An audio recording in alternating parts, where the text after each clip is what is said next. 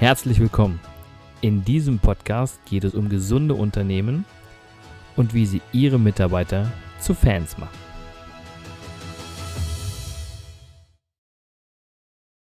Hallo und herzlich willkommen zu meinem nächsten Podcast Mitarbeiter zu Fans machen. Ich freue mich, dass ich heute einen Gast habe, den ich begeistern konnte für meinen Podcast. Er ist Unternehmer, er ist Experte für Unternehmensnachfolge und so wie ich das auf seiner Homepage, Homepage erkennen kann, ist ja noch vieles mehr. Ich lese das einmal mal ganz kurz vor, weil es ist so viel. Es ist Alternativenentwickler, Analyst, Begleiter, Entscheidungsfinder, Gesprächspartner, Infragesteller, Prellbock, Sparringspartner, Unterstützer, Verbündeter, Vertrauter, Zuhörer und Vermittler. Und ich freue mich, dass er heute hier ist, Alex Deitermann. Hallo Christian, danke für die Einladung. Hallo Alex. Na mein Lieber, wie ist es gerade in der aktuellen Situation? Wird ja alles wieder ein bisschen lockerer? Wie sieht es aus? Ja, um, die äh, Zeit mit der Anbindung ans Homeoffice geht zu Ende. Ich freue mich auf äh, mehr Offline-Gespräche, ganz normale Treffen eins zu eins, und die ich allerdings auch über die gesamte Zeit durchführen konnte. Natürlich nicht so in der, in der Breite wenngleich ich ähm, auch das Thema Zoom äh, sehr, sehr schätzen gelernt habe. Es hat viele Wege erspart, viele Dinge vereinfacht und äh, ist aus meiner Sicht auch nicht mehr wegzudenken. Also wenn ich an Pareto denke, dann wird aus meiner Sicht in vielen Bereichen 80 Prozent inzwischen ähm, online gemacht und die Offline-Treffen, die dann noch 20 Prozent ausmachen, bekommen einfach mehr Bedeutung mhm. und auch ein stärkeres Gewicht für die Menschen, die sich dann persönlich treffen. Sehr schön. Ähm, ich habe jetzt nur ganz viel vorgelesen, was du alles bist und was du machst. Erzähl doch bitte mal meinen Zuhörern, Zuschauern, ähm, wer ist Alex Leitermann? Ja, ich bin Unternehmer mit Herzblut seit 1985. Ich habe insgesamt auch mit Partnern acht Unternehmen gegründet. Zwei sind noch in meinem Besitz. Eins ist verschmolzen worden, eins ging insolvent und vier habe ich erfolgreich übergeben. Und aus diesen Übergaben habe ich eine Menge Erfahrungen gesammelt, die mich geprägt haben in der Vergangenheit und die dazu geführt haben, dass ich heute Unternehmer begleite im Kontext von Nachfolge, also vor, während und nach dem Übergabeprozess, aber nicht was die technischen Dinge angeht.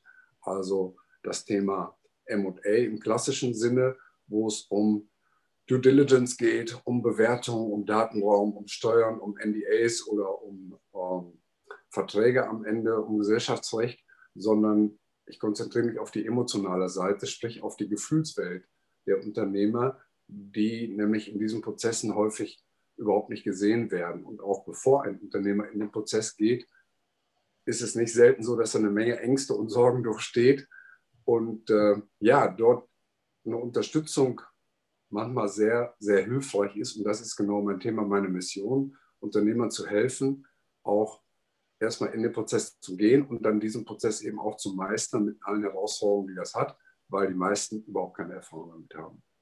Okay, das klingt sehr spannend. Jetzt habe ich ja so viele Sachen vorgelesen, was du alles machst. Und du hast mir aber im Vorfeld gesagt, es ist viel wichtiger, was du nicht bist. ja, das ist ganz wichtig, gerade wenn du sagst, ich bin Experte für Nachfolge.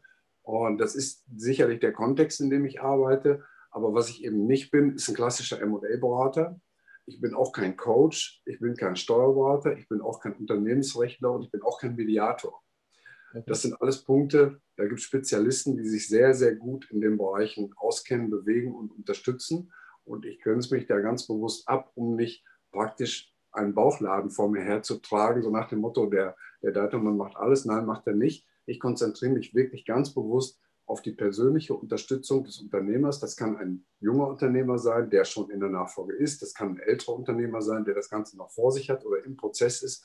Aber ich konzentriere mich eben vor allen Dingen auf die, wenn man so will, menschlichen Themen, weil die aus meiner Sicht immer eine Rolle spielen. Alle Dinge, die wir entscheiden, sind emotional begründet. Unser Kopf macht zwar anschließend die Story, warum man die Entscheidung so getroffen hat und dann hört sich dann alles gut und logisch an, aber die Entscheidungen kommen alle aus dem Bauch und deswegen ist aus meiner Sicht die emotionale Welt ganz, ganz wichtig, um am Ende das zu bekommen, was man wirklich, wirklich will. Das ist oft nämlich im Vorfeld gar nicht so klar.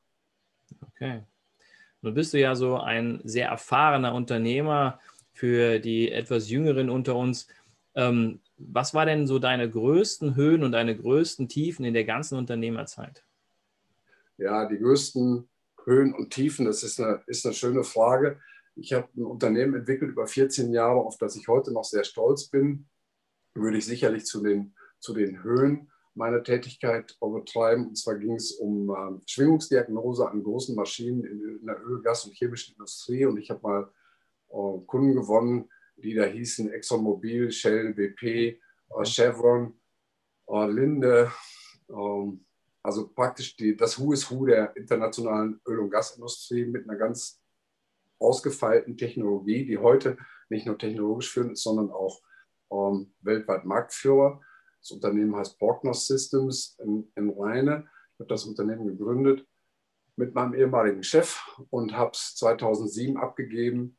Und das würde ich sicher als einen Tiefpunkt bezeichnen heute, der auch dazu geführt hat, dass ich das tue, was ich tue, nämlich äh, mich mit dem Thema Unternehmensübergabe und Nachfolge zu beschäftigen. Und das war damals wie der Verlust eines Kindes und hat sich so heftig gezeigt bei mir, dass mir innerhalb von sechs Monaten alle Haare ausgefallen sind. Das war total schmerzhaft, wirklich so, als wenn man ein Kind verliert. Und das würde ich als den, den Tiefpunkt meiner beruflichen oder unternehmerischen Laufbahn bezeichnen.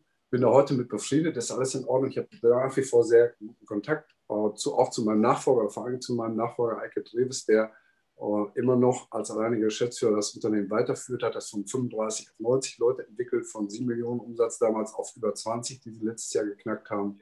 Also ich bin stolz wie Bolle als Gründungsvater, dass das alles wirklich sehr gut weitergegangen ist, aber da steckt eben beides drin. Ja. Äh, Höhen und Tiefen und äh, ja, das ist es eben, was am Ende auch Erfahrung ausmacht, sich da rauszukämpfen und äh, das im Rückspiegel als sehr wertvoll betrachten zu können, was in der Situation sehr, sehr schmerzhaft war.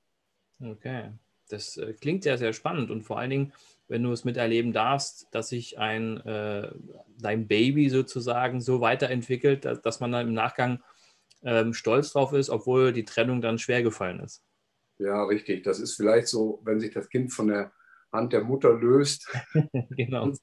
laufen lernt. Das war so damals die, die Situation. Und heute ist das Kind eben erwachsen geworden hat sich etabliert, hat echt in der Branche auch ein Standing aufgebaut und äh, seine, seine, nicht nur seine Nische gefunden, sondern auch eine ganz klare Daseinsberechtigung, äh, erhöht sehr viel an, an Sicherheit, an, äh, an, technischen Vorteilen. Und äh, ja, es ist schön, nach inzwischen ziemlich genau 20 Jahren sieht, stimmt gar nicht, 30 Jahre sind es, seit der Entwicklung, Anfang der 90er Jahre, Deswegen ja. auch der Name Prognost, Prognose und Glasnost. Glasnost war damals durch Gorbatschow geprägt, ja, für, für, Transparenz. Also die Idee war praktisch, während des Betriebes in eine Maschine reingucken zu können und zu sehen, wie die funktioniert und wo sich eben ja, Probleme anbahnen. Das mitzuerleben und zu sehen, ist wirklich ein schönes Gefühl, dass aus einer Idee, aus einem Konzept, aus einer Vision tatsächlich auch Realität wird und heute praktisch 100 Menschen mit Familien und allem, was da dran hängt, ähm, mit und von diesem Unternehmen leben. Das ist ein schönes Gefühl. Sehr gut. Das hört sich gut an. Dann sind wir gleich im Thema, mein Lieber. Ich stelle allen meinen Gästen immer eine spezielle Frage, die jeder für sich ganz individuell beantworten kann und darf. Ähm, was sind denn für dich gesunde Unternehmen? Ja, gesunde Unternehmen sind Unternehmen, die Geld verdienen. Das ist sicherlich ein Kriterium, das ähm, eine Binsenweisheit ist. Ein Unternehmen, das kein Geld verdient, hat große Schwierigkeiten und am Ende auch ein Fragezeichen bei der Daseinsberechtigung. Okay. Und ein gesundes Unternehmen hat aus meiner Sicht eine tolle Unternehmenskultur, entsprechende Mitarbeiter, die zu dem Unternehmen gehören, auch was den Sinn angeht und sich eben so für das Unternehmen einsetzen, als wenn es das eigene wäre. Vielleicht ein bisschen übertrieben, aber doch eben schon auch ein Stück Unternehmergeist mitentwickeln. Also ich denke, das Team ist am Ende, wir sprechen ja von Human Capital heute, das, was ein Unternehmen ausmacht.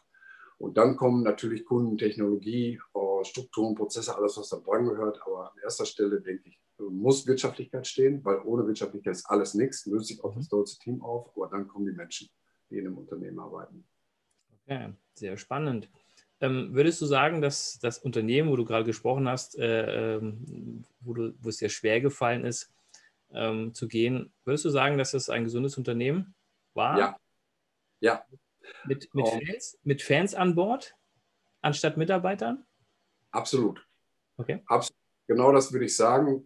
Das, bei der Ausgründung, das war ein Team von 16 Leuten, das damals praktisch aus, aus einem Ingenieurunternehmen oder das in einem Ingenieurunternehmen entwickelt wurde, dann praktisch in diese GmbH rüberging. Das war für jeden eine freie Entscheidung. Es gab einige wenige, die gesagt haben, nee, ich bleibe lieber doch bei dem, bei dem Ingenieurbüro, da gibt es dann Projekte und ob das mit dem System so um, ähm, was wird, weiß ich nicht so genau. Das waren absolute Ausnahmen, aber die 16, die rübergegangen sind, haben diese Mission gelebt. Das waren Programmierer, das waren Servicetechniker, das waren Elektroingenieure, das waren Leute, die wirklich um, mit, mit Herz und Seele um, dafür standen und diese Kultur existiert heute noch. Das ist wirklich für viele ich will nicht sagen wie, ein, wie, ein Hobby, aber das ist echt eine Familie. Das ist wirklich toll. Ich habe mit äh, einem Kollegen aus Houston, mit dem Skip Morrison, heute noch einen sehr, sehr engen freundschaftlichen Kontakt, obwohl wir schon jetzt über um, ja, 10, 14 Jahre praktisch keinen beruflichen Kontakt mehr miteinander haben. Das ist wirklich Family. Und äh, mhm.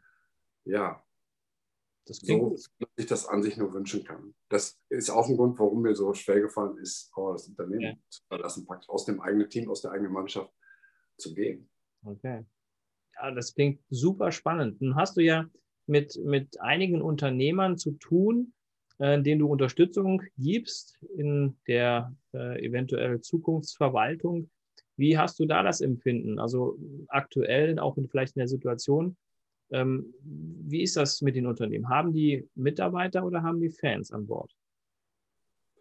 Das ist sicherlich sehr unterschiedlich und auch sehr stark abhängig von der Person des Unternehmers. Es gibt sicherlich in der Altersklasse, in der ich unterwegs bin, mal ganz vorsichtig zwischen 55 und 75, eine Menge Menschen, die, ich sag mal, klassisch führen und als Unternehmer einfach einen gewissen autoritären Führungsstil haben, Klar gibt es da entsprechend auch Strukturen, dass es also auch Abteilungsleiter gibt oder Bereichsleiter, die für bestimmte Bereiche Verantwortung tragen, wo aber doch am Ende man, der Chef das klassische Sagen hat.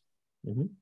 Es ist eher die Ausnahme, dass ein, ein Teamgedanke herrscht, wo natürlich am Ende immer jemand die Entscheidung treffen muss. Wenn einer Inhaber ist, Geschäftsführer, hat er das letzte Wort, aber wo auch in größeren Einheiten, Zahlen, Entscheidungen vom Team getroffen werden. Dass man zum Beispiel sagt, keine Ahnung, wenn ähm, ein Auftrag nicht mehr als keine Ahnung, 10 Prozent des Jahresumsatzes hat, darf dann der Vertriebsleiter entscheiden, ob das entsprechend kalkuliert abgegeben wird, ja oder nein, ohne dass es nochmal beim Chef über den Tisch muss. Das wird mehr, aber es ist eher im Verhältnis noch die Ausnahme als die Regel. Okay. Wie, wie kriegst du das mit, wenn Unternehmen ähm, übergeben werden an den neuen Unternehmer, an den neuen Chef? Ähm, wie ist da so das Verhältnis am Anfang von den Mitarbeitern, die dann mit quasi übergeben werden? Also hast du das Gefühl manchmal, ähm, das passt dem einen oder anderen nicht? Oder hast du eher das Gefühl, die sind dann ähm, froh, vielleicht den Wechsel zu vollziehen?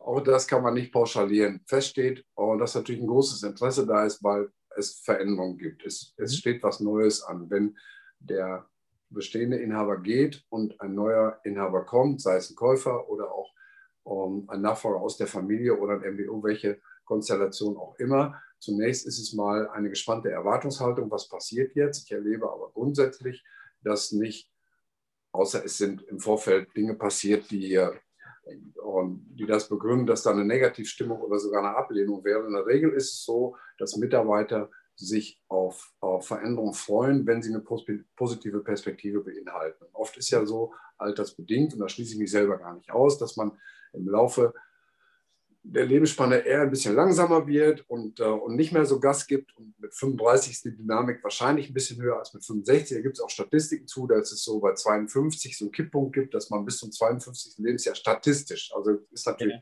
einige sind ja mit 35 schon geistiger Rentner und andere gehen mit 85 Gas.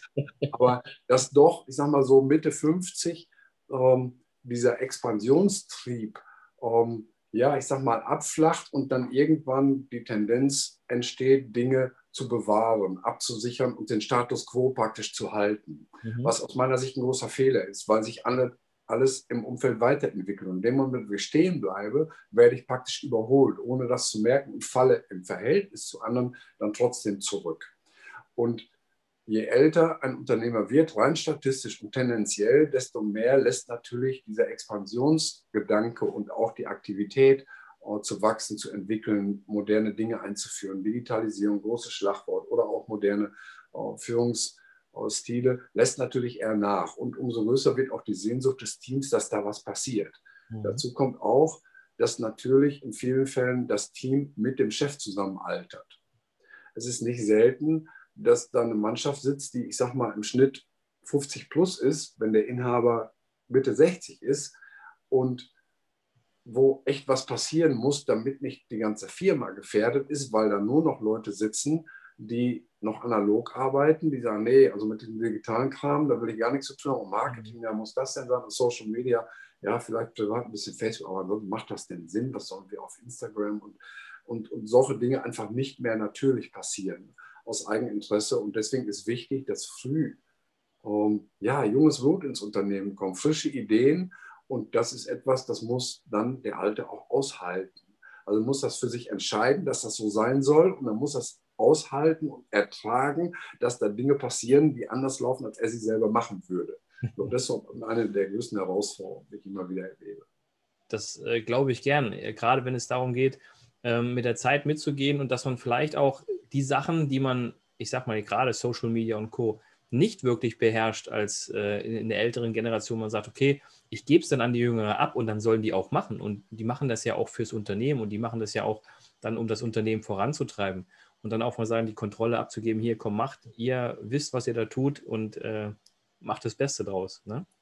Also ich glaube, das ist, ein, das ist wirklich ein großer Schritt, ähm, zu sagen, gib mal ab. Also das ist ja, hängt ja auch mit der Führung ja. zusammen. Ne? Gib mal ja. ab. Gib mal, gib mal Aufgaben genau. ab. ja, gib mal, gib mal ab. Lass mal los. Das ist ja auch so ein Schlagwort. Loslassen. Ja, aber was bedeutet das Loslassen?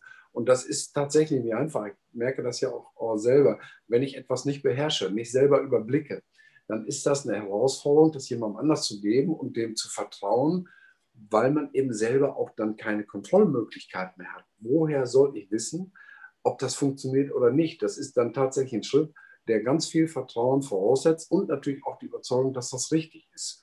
Und das passiert eben oft nicht konsequent. Und da entstehen auch viele Probleme draus. Beispiel, ähm, der Sohn ist schon mit dem Unternehmen, der potenzielle Nachfolger, und sagt so, ich kümmere mich jetzt um das Thema Marketing und Vertrieb. Und der Inhaber sagt, ja, äh, mach das mal und dann gucken wir mal, was da rauskommt.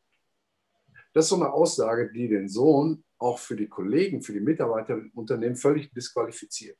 Weil es ja sagt, du kannst zwar ein bisschen machen, aber am Ende gucken wir mal, was da rauskommt. Das eine und ich treffe sowieso die Entscheidung. Ja, genau. Will das weitermachen oder nicht oder wie. Das heißt, er ist im Prinzip ähm, ist eine Marionette. Er kann zwar was tun, aber der Alte hat immer noch die Fäden in der Hand. Statt zu sagen, nee, das ist ein Bereich, der ist jetzt für meinen Sohn oder in dem ist mein Sohn zuständig. Das heißt, er trägt die volle Verantwortung, aber hat auch die volle Entscheidungskompetenz. Und ich sage im Vorfeld zu, dass ich mich da nicht mehr einmische, dass es auch kein Veto gibt, dass er wirklich eigenständig das mit allen Konsequenzen tun kann. Das passiert zu selten.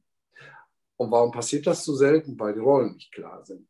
Ja. Es ist an erster Stelle immer die Vater-Sohn-Beziehung.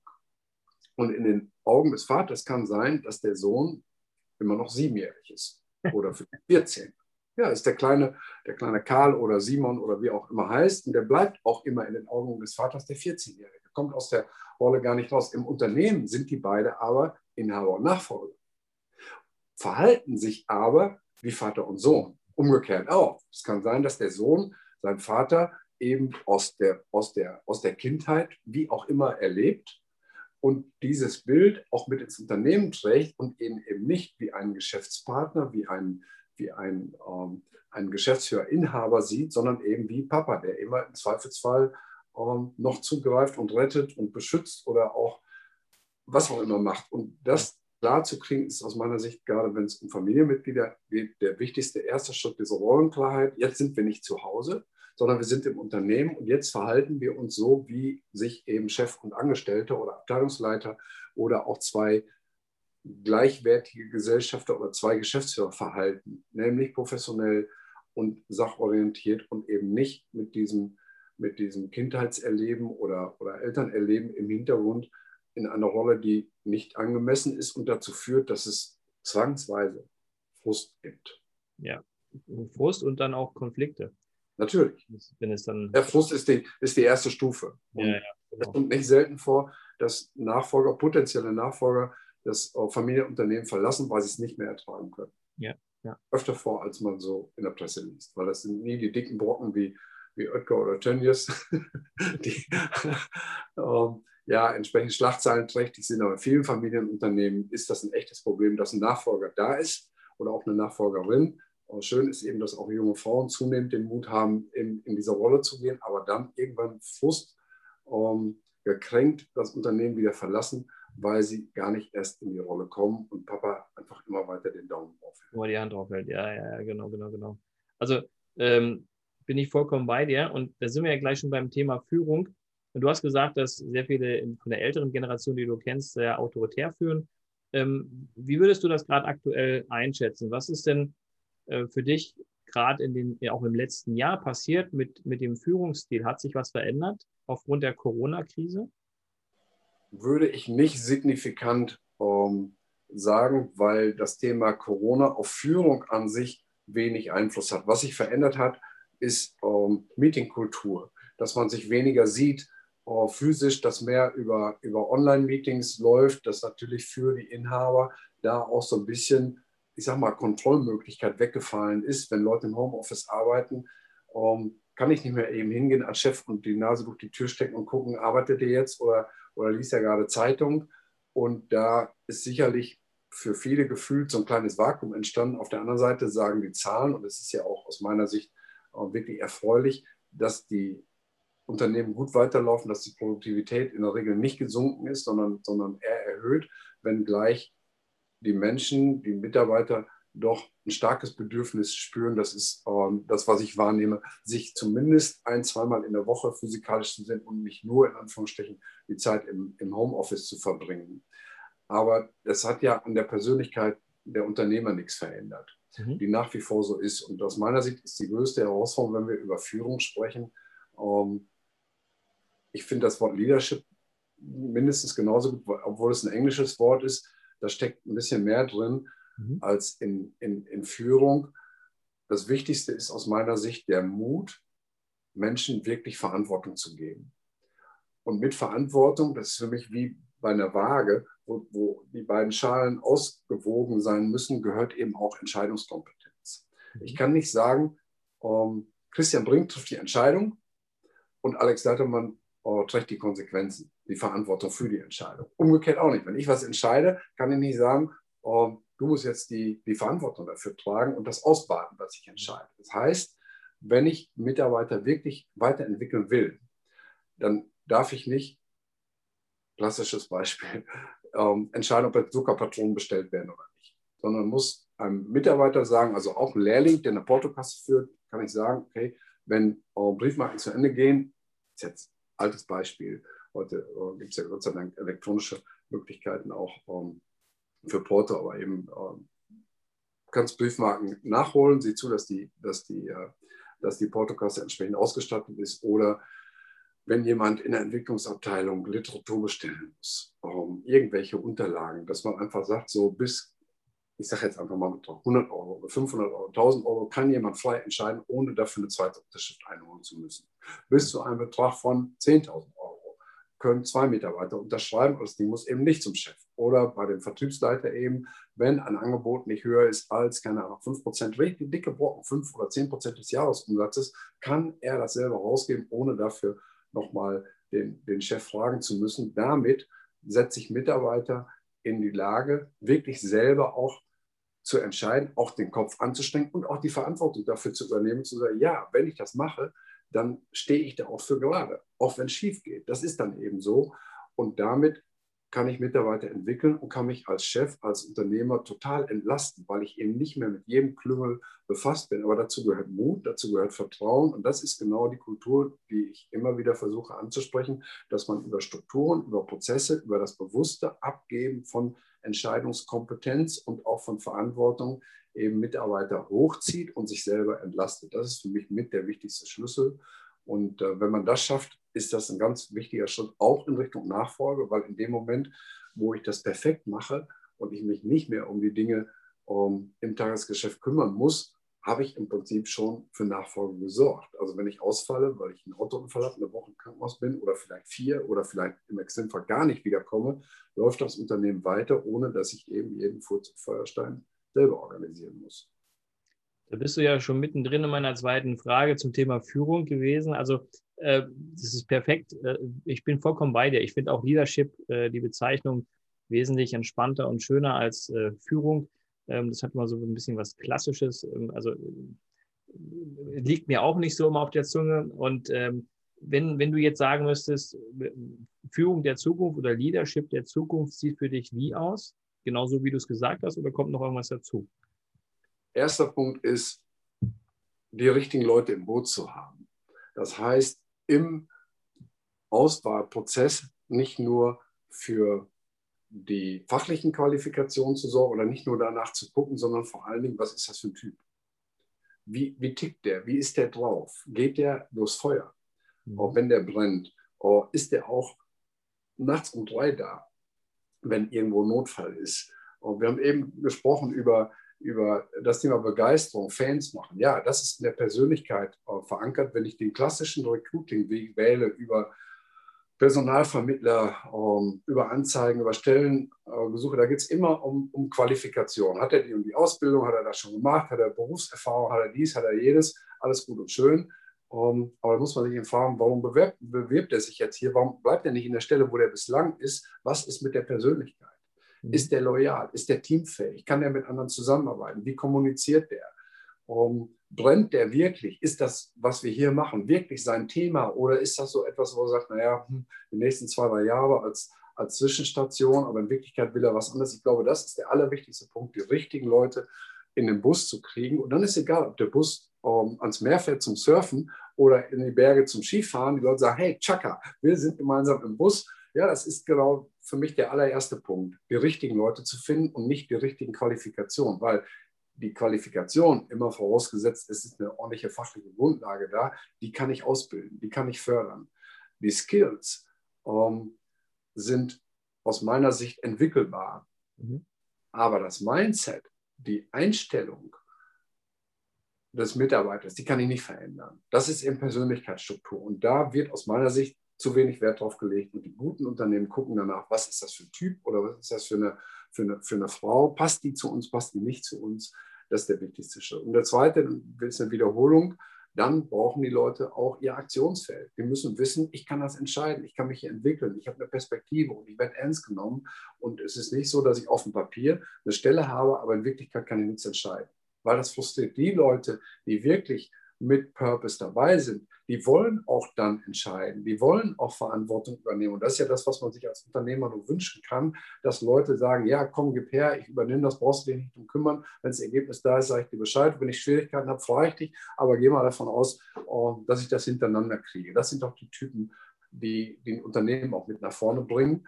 Und dann ist der nächste Punkt einfach Kommunikation und Verbindung. Als Inhaber zu den Menschen eine echte Verbindung aufzubauen. Nicht nur zu fahren, naja, um, wie war das Wochenende, so bla bla bla, sondern wenn eben, keine Ahnung, Kinder zu Hause krank sind oder die Frau ein Problem hat, wirklich nicht nur mitzufühlen, sondern sich auch zu fragen, was kann ich jetzt tun? Wie können wir jetzt reagieren? Um, ich habe ein tolles Beispiel gehört gestern noch.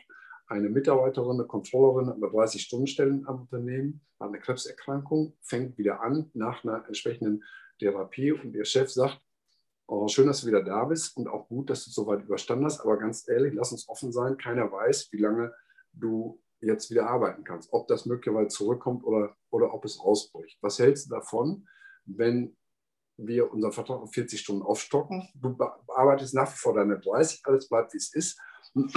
Aber für den Fall, dass das nochmal wiederkommt, dass du dann eine bessere Ausgangsbasis hast, was deine, was deine äh, Krankenversicherung angeht, Rentenversicherung und so weiter. Und das hat sie natürlich dankend angenommen und zwei Jahre später ist der Fall eingetreten und sie hat jetzt netto 300 Euro im Monat Rente mehr, als wenn ihr Chef diesen Schritt nicht gemacht hätte.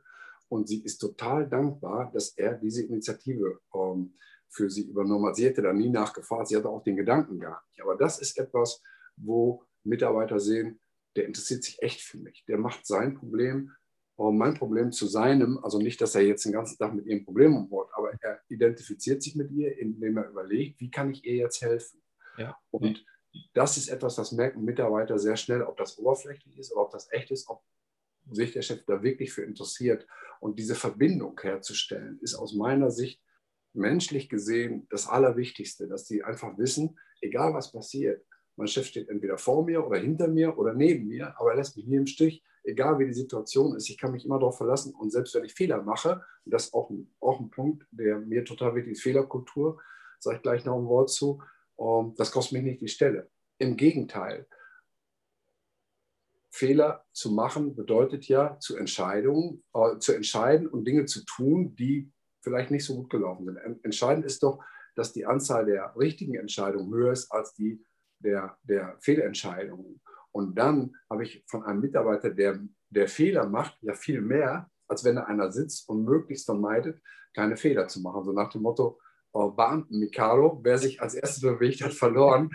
Katastrophe. Auch ja. das ist, ist ein ganz großes Thema. Habe ich das Vertrauen, dass Mitarbeiter Fehler machen dürfen, dann sehe ich, dass Dinge nach vorne gehen, dass am Ende auch gute Entscheidungen rauskommen, auch wenn viele ähm, nicht funktionieren. Und das Beispiel kennt jeder, der Klassiker ist eben äh, Thomas Edison mit der Glühbirne, der angeblich über 1000 Versuche gemacht hat, bis das Ding endlich gebrannt hat. Und der hat ja nicht tausendmal die gleiche Glühbirne äh, getestet, sondern hat er jedes Mal was anderes probiert und damit ähm, den Weg gefunden, das am Ende eben hinzukriegen. Sicherlich ein Extrembeispiel, aber gut geeignet, eben zu sagen, Fehler sind nicht nur negativ. Und sie dürfen nur nicht die Substanz des Unternehmens gefährden. Wenn einer sagt, so, ich fahre jetzt mit einem Auftrag, mit so einem Riesending und das Unternehmen gegen die Wand, das kann es natürlich nicht sein. Das ist auch nicht damit gemeint. Aber wenn jemand sagt, okay, ich mache jetzt einen Versuch in der Entwicklungsabteilung und das Ergebnis ist nicht so, wie ich mir gewünscht habe, ja, so what? Das ist genau das, was wir brauchen, um am Ende, am Ende funktionierende Produkte Systeme, Verfahren hinzukriegen. Und jetzt höre ich auch auf mit meinem Monolog. Ja, alles gut, alles gut. Also ich äh, finde es sehr spannend, weil Fehler sind meiner Meinung nach die besten Lehrer. Ne? Ich kann aus Fehlern ja so viel lernen, um ja, um auch weiterzukommen, wie du schon sagtest, ne? um einfach wieder neu anzusetzen, zu sagen, okay, was haben wir gelernt aus dem letzten Versuch? Wir machen einfach, wir, wir ändern da was. Ja, genau. was du machen kannst, ist, wenn du aus diesen Fehlern nicht lernst und diese wieder und wieder machst und dich wunderst, warum äh, immer wieder das Gleiche bei rauskommt. Also ja. das, das, ist fatal. Ne? Genau. Und das geht schon im Kleinen los. Es geht damit los, dass vor einem Meeting, also nehmen wir mal einen Kundenbesuch oder der Vertrieb ist bei einem, ist bei einem Interessenten, dass man vorher, wenn man zu zweit ist, ein Briefing macht und sagt, okay, was wollen wir erreichen? Was ist die Zielsetzung? Wie ist unsere Taktik? Wie gehen wir vor? Mit welchem Ergebnis wollen wir rauskommen? Und anschließend ein Debriefing wo auch, egal wer das ist, ob der Chef jetzt mit einem Lehrling unterwegs ist oder ein Vertriebsleiter mit, mit einem Vertriebsbeauftragten, welcher Konstellation auch immer, dass man sich anschließend Feedback gibt und sagt, okay, was ist gut gelaufen, was ist nicht so gelaufen. Mhm. Und dass man auch den Mut hat, offen Dinge anzusprechen, die nicht gut gelaufen sind, ohne dass der andere persönlich gekränkt ist. Das geht schon damit los, dass man jemandem Pfefferminz anbieten kann, wenn er Mundgeruch hat und sagt, du, wenn du Pfefferminz nimmst, ist, ist vielleicht ein bisschen angenehmer, ist eine, eine, freundliche Art und Weise. Viele haben den Mut nicht dazu, oh, der stinkt wieder aus dem Hals, was, über, über Dritte wird gesprochen und man hat aber nicht den Mut selber, das ähm, direkt eins zu eins anzusprechen. Und das ist auch ein Thema, das total wichtig ist, dass man ehrlich, authentisch miteinander umgeht, weil man weiß, es geht nie darum, dem anderen auf die, auf die Zehen zu treten, ihn persönlich zu verletzen oder unter die Gürtellinie zu schlagen, sondern es geht immer um die Sache, Dinge zu verbessern, die nicht gut sind. Und das können eben auch persönliche Dinge sein. Ich habe selber lange Schwierigkeiten gehabt, ich weiß gar nicht, wie das in dem jetzigen Gespräch ist, dass ich immer dieses äh einschiebe und so mich einfach ja, konzentrieren muss, nicht immer wieder dieses ähm, Gedanken versunkene äh, in das Gespräch einfließen zu lassen. Aber ich bin eben dankbar gewesen, diesen Punkt vor kurzem nochmal zurückgemeldet bekommen zu haben und zu sagen, ja, das ist auch wahr, das ist auch blöd, das hört sich nicht gut an. An der Stelle darfst du arbeiten, da hast du Verbesserungspotenzial und bin sehr dankbar für diese persönliche Kritik die sich natürlich im ersten Augenblick nicht gut anfühlt. Ist doch klar. Aber das ist eben das, was Authentizität ausmacht, Ehrlichkeit, Offenheit im Umgang miteinander. Und wenn man so eine Kultur etabliert, dann kriegt man ein Siegerteam. Dann kriegt man wirklich auch ein Team von Fans, statt Mitarbeitern, die sagen, ja, wir gehen wirklich authentisch miteinander um. Wir müssen uns nicht gegenseitig hier Geschichten erzählen oder oder weggucken oder uns verdrücken, wenn es irgendwie mal heikel wird. Das, das bringt doch nichts. Ich bin kein Voran. Und das hinzukriegen, ist echt eine Challenge und eine Herausforderung. Und da kann ich wirklich gut abnehmen vor uh, Unternehmern, die das hinkriegen. Ganz genau. Also das ist nicht einfach, schon klar. Und ähm, die Unterstützung geben wir ja in dem Falle du äh, mit, der, mit der Nachfolge. Ich, wenn, wenn äh, die Mitarbeiter sozusagen zu Fans gemacht werden sollen. Und was würdest du denn den Unternehmern noch mitgeben für die Zukunft, um erfolgreich zu werden? Hast du noch ja. einen Punkt? Was würde ich denn mitgeben? Also im Kontext jetzt von, von, von Führung, wenn ich dich richtig verstehe. Mhm mutig zu sein. Okay. Dinge, Dinge auszuprobieren, die sie vielleicht vorher noch nicht gemacht haben und einfach, und ich verbinde das jetzt mit meinem Thema, mit dem Kontext der Nachfolge, in Mitarbeitern, die heute schon im Unternehmen sind, potenzielle Nachfolger zu sehen und sie so zu behandeln und zu entwickeln, als wenn sie morgen das Unternehmen alleine führen müssten, weil man selber nicht mehr da ist. Sehr gut ich bin ja 62 und fühle mich total fit. Aber ich weiß eben, dass Krankheiten und auch das Ende des Lebens nicht vom Alter abhängig sind. Das kann uns jeden Tag treffen. Mein Beispiel ist immer der LKW und das Auto. Wenn der LKW heute stärker ist als mein Auto, komme ich morgen nicht wieder ins Unternehmen. Das kann jedem von uns jeden Tag passieren.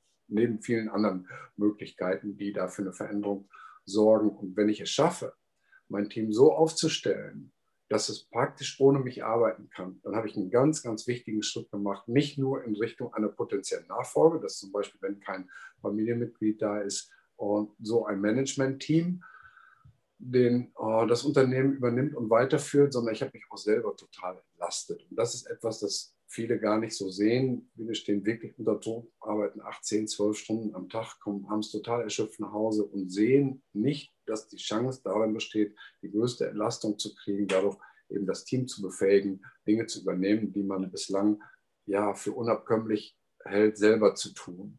Und da sehe ich wirklich die größte Chance, wenn wir die beiden Themen Führung und auch potenzielle Nachfolge miteinander verbinden, ist das aus meiner Sicht der Schlüssel, dass man durch Leadership, durch wirklich guten Führungsstil, durch die Auswahl der richtigen Mitarbeiter frühzeitig beginnen kann, das Thema so zu entwickeln und aufzustellen, dass man mehr oder weniger im Tagesgeschäft überflüssig wird. Und das wird oft sehr missverstanden, eben dann am Unternehmen arbeiten kann, statt im Unternehmen zu arbeiten. Das wird deshalb missverstanden, weil es suggeriert, dass man gar nicht mehr im Unternehmen ist. Das ist natürlich Quatsch. Um, ähm, Im Unternehmen heißt für mich eben nicht, um, ähm, an den Fachkraftaufgaben zu arbeiten, also eine Bestellung auszulösen oder einen Lieferschein zu schreiben oder eine Rechnung zu prüfen oder zu stellen, eben diese, diese, diese Fachaufgaben. Dafür sind Mitarbeiter da, sondern sich mit den Dingen zu beschäftigen, die nach vorne führen. Das sind als erstes, wie gesagt, die Menschen und dann ist es eben Strategie und dann ist es Mission und wo, will das, wo soll das Unternehmen hin? Das eben auch zu visualisieren, zu kommunizieren, mit den Mitarbeitern in Einklang zu bringen, sodass alle nicht nur am gleichen Stück ziehen, sondern sogar am gleichen Ende. Und dann wird das Leben für die Unternehmer sehr, sehr viel leichter. Das stimmt wohl. Da kann ich auch ein Lied von singen und ähm, kenne da auch einige Unternehmer, die dann der Meinung sind, sie müssten alles noch selbst machen, beziehungsweise bevor ich es abgebe und es länger dauert, mache ich es doch lieber selber. Und mhm. das ist halt so ein Trugschluss, den viele noch haben. Und da sind wir ja quasi am, am Start und die Unternehmer dabei zu unterstützen, eben mal auch loslassen zu können, oder? Ja, das ist auch ein Punkt. Ich meine, das hört sich natürlich an wie ein gewisses Eigeninteresse. Oh, steckt auch ein Stückchen drin, völlig klar, aber es ist wir tatsächlich. Wollen Alex, keiner, wir wollen helfen. Ja, keiner gewinnt allein. Das ja. ist meine Botschaft. Und wenn man sich mal das Thema Unterstützung ansieht, ich gehe jetzt mal in Richtung Leistungssport, kein Mensch kann sich vorstellen, dass ein Spitzensportler ohne einen Trainer arbeitet oder sogar heute ohne ein Trainerteam. Da gibt es einen Trainer äh, für die Physis, äh, für die Psyche, äh, für die Taktik. Tiger Woods hat, glaube ich, fünf oder sechs verschiedene Pros. Mhm. Der eine macht mit dem nur Abschläge, der andere macht nur Patten, der nächste macht, macht Krafttraining, also Physis, und der nächste macht eben Mentaltraining. Und man könnte ja fragen, wie kann er kein Golf spielen? selber trainieren, ja, aber er ist nur deshalb der beste oder einer der besten Golfspieler weltweit, weil er sich Hilfe von außen holt, weil man nämlich nicht die Sichtweise von außen selber einnehmen kann. Das ist ja das Fatale, dass man in seinem eigenen Gedankenkreis so gebunden ist und eben nicht automatisch über den Tellerrand guckt, aus verschiedenen Perspektiven die Dinge betrachtet, wie das ein externer tut, den man sich dazu holt. Und viele wertvolle Impulse, das ist meine Erfahrung, kommen eben von außen. Ich kann an einem Problem rumsinieren und rumknacken und komme nicht auf die Lösung und jemand von außen guckt drauf und sagt, hast du da schon mal dran gedacht? Dann fällt es mir viel Schuppen von den Augen. Mhm. Das ist oft nicht viel Aufwand, aber ja, um, Hilfe von außen in Anspruch zu nehmen, bedeutet nicht Schwäche. Genau. Im Gegenteil, es bedeutet, schlau zu sein. Es bedeutet Stärke. Es bedeutet, das eigene Ego so weit zurückzustellen, zu sagen, ja, ich kann eben nicht alles. Ich muss auch nicht alles können. Aber wenn ich mir Leute holen kann, die mir helfen, diese Herausforderung zu lösen, dann bin ich schlau, ich bin schneller, ich bin effektiver und am Ende oh, ist das Ergebnis auch besser. Und das ist einfach Plädoyer, unabhängig jetzt von unseren beiden Personen, gilt für, für viele andere Unterstützer da draußen. Ja, Hilfe in Anspruch nehmen, keiner gewinnt allein. Ganz genau. Das war ein schönes Schlusswort, mein Lieber. Ich danke dir für dieses tolle Interview und deine äh, schönen Argumente im Punkto Führung, im Punkto Mitarbeiter. Ich finde das total faszinierend, wie du deinen Weg gegangen bist und ähm, Riesenrespekt davor und äh, vielen Dank, dass du heute hier warst. Ja, danke Christian für die Einladung. Interessantes Thema, auch die Verbindung eben zwischen äh, Führung und äh, Nachfolge. Alles hängt am Menschen, sind ja. eben nicht das sollte mein Schlusswort jetzt noch sein, spontan, die Visitenkarten oder Briefbögen, die zusammenarbeiten, auch nicht neuerdings die E-Mail-Adressen, sondern es sind die Menschen. Und sich darauf zu konzentrieren, ist aus meiner Sicht sehr, sehr wichtig, weil wir als Menschen eben nicht alleine sind und auch nicht alleine mit uns die Wege entwickeln können und äh, das Thema Menschlichkeit eben häufig gar nicht so im ersten Fokus steht. Das ist leider wahr. Mein Lieber, ähm, wo kann man dich überall finden? Wo man findet mich auf LinkedIn, man findet mich neuerdings auch auf Facebook. Äh, ich habe eine, eine, Website, die heißt äh, alexleitermann.de und äh, da sind auch Kontaktmöglichkeiten drauf, Telefonnummer, auch die Möglichkeit, einen Termin zu buchen. Und ich äh, freue mich drauf, wenn ich äh, ja, nach diesem Gespräch eine Rückfrage bekomme und auch dem einen oder anderen konkret weiterhelfen kann. Sehr schön. Also nochmal, ganz lieben Dank, Alex, und bis bald. Sag ich auch. Danke, Christian. Alles Gute. Dito. Vielen Dank fürs Zuhören. Ich hoffe, der Podcast hat Ihnen gefallen und ich würde mich ganz besonders freuen, wenn Sie mir eine 5-Sterne-Bewertung bei iTunes oder Spotify oder wo auch immer Sie diesen Podcast gehört haben, geben würden. Für alle weiteren Infos besuchen Sie uns doch auf unserer Homepage unter www www.christian-brink.de oder schreiben Sie uns eine E-Mail unter info at christian-brink.de. Ich würde mich freuen, von Ihnen zu hören und Sie dabei zu unterstützen, Ihre Mitarbeiter zu Fans zu machen.